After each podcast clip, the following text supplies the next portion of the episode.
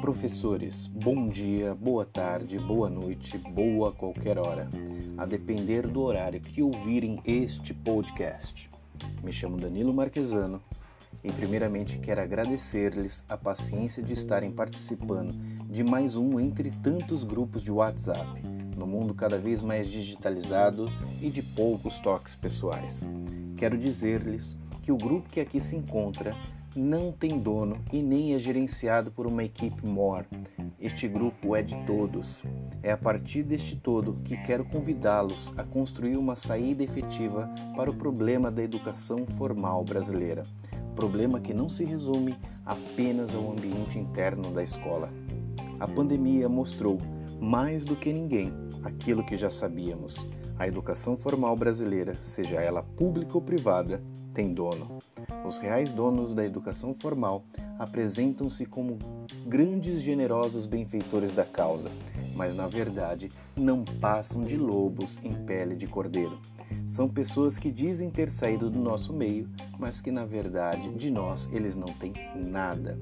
O apóstolo João, em sua primeira carta, deixa uma mensagem interessante a este respeito, que diz o seguinte: Saíram dentre nós, mas não eram dos nossos porque se fossem dos nossos, teriam permanecido conosco. Mas todos eles saíram para que se manifestasse que não são dos nossos. Deste modo, professores, mais uma vez reitero o convite para a construção conjunta de elementos efetivos ao problema da educação formal brasileira. Quero aproveitar cada uma das experiências que aqui está para apresentar as teses para a construção de uma educação pública, gratuita, popular, democrática, laica, inclusiva, universal, combativa e de qualidade. Este documento é de propriedade de todos aqueles que se interessam pela questão da educação.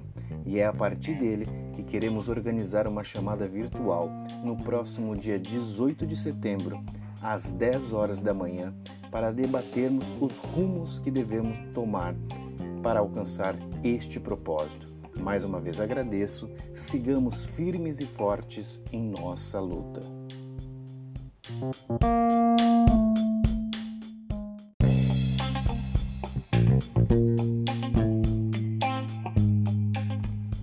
Professores, bom dia, boa tarde, boa noite, boa qualquer hora, a depender do horário que ouvirem este podcast. Me chamo Danilo Marquesano e, primeiramente, quero agradecer-lhes a paciência de estarem participando de mais um entre tantos grupos de WhatsApp, no mundo cada vez mais digitalizado e de poucos toques pessoais. Quero dizer-lhes que o grupo que aqui se encontra não tem dono e nem é gerenciado por uma equipe mor. Este grupo é de todos.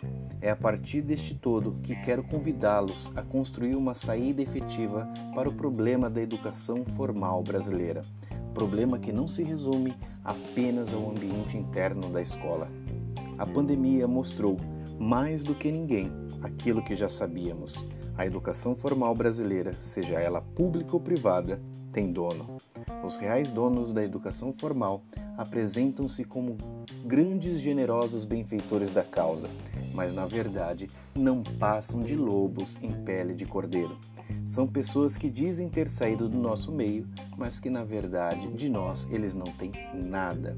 O apóstolo João, em sua primeira carta, deixa uma mensagem interessante a este respeito, que diz o seguinte: Saíram dentre nós, mas não eram dos nossos, porque se fossem dos nossos, teriam permanecido conosco mas todos eles saíram para que se manifestasse que não são dos nossos. Deste modo, professores, mais uma vez reitero o convite para a construção conjunta de elementos efetivos ao problema da educação formal brasileira. Quero aproveitar cada uma das experiências que aqui está para apresentar as teses para a construção de uma educação pública, gratuita, popular, democrática, laica, inclusiva, universal, combativa e de qualidade. Este documento é de propriedade de todos aqueles que se interessam pela questão da educação, e é a partir dele que queremos organizar uma chamada virtual no próximo dia 18 de setembro, às 10 horas da manhã, para debatermos os rumos que devemos tomar para alcançar este propósito. Mais uma vez agradeço, sigamos firmes e fortes em nossa luta.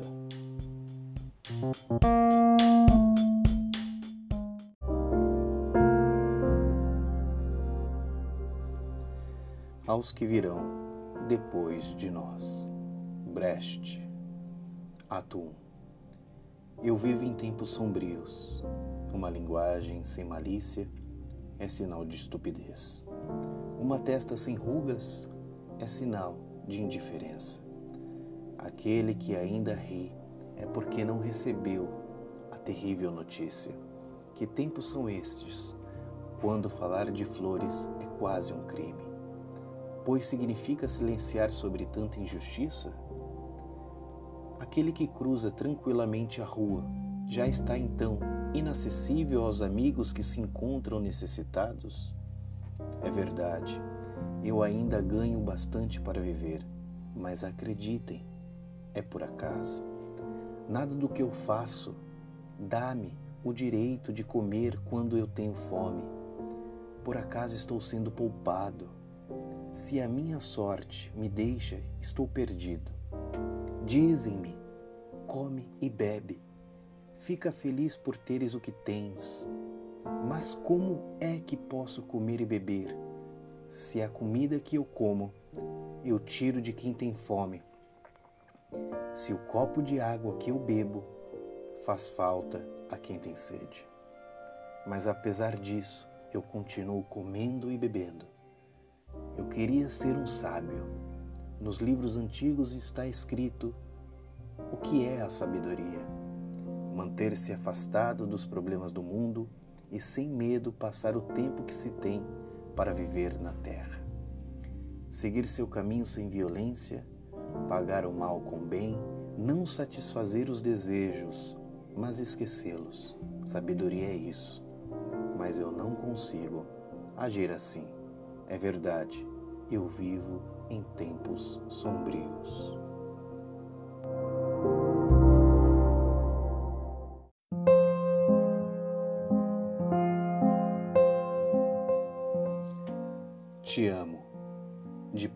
Pablo Neruda. Te amo de uma maneira inexplicável, de uma forma inconfessável, de um modo contraditório. Te amo com os meus estados de ânimo, que são muitos, e mudar de humor continuamente pelo que você já sabe: o tempo, a vida, a morte. Te amo com o mundo que não entendo, com as pessoas que não compreendem, com a ambivalência de minha alma, com a incoerência dos meus atos, com a fatalidade do destino, com a conspiração do desejo, com a ambiguidade dos fatos, ainda quando digo que não te amo, te amo. Até quando te engano, não te engano. No fundo levo a cabo um plano para Marte melhor.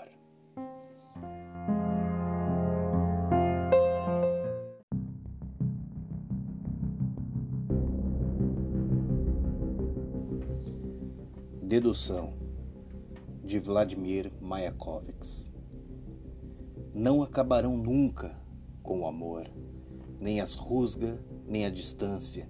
Está provado, pensado, verificado. Aqui levanto solene minha estrofe de mil dedos e faço juramento. Amo firme, fiel e verdadeiramente.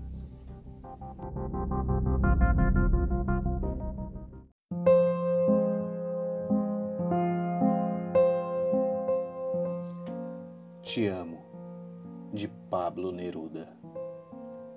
Te amo de uma maneira inexplicável, de uma forma inconfessável de um modo contraditório.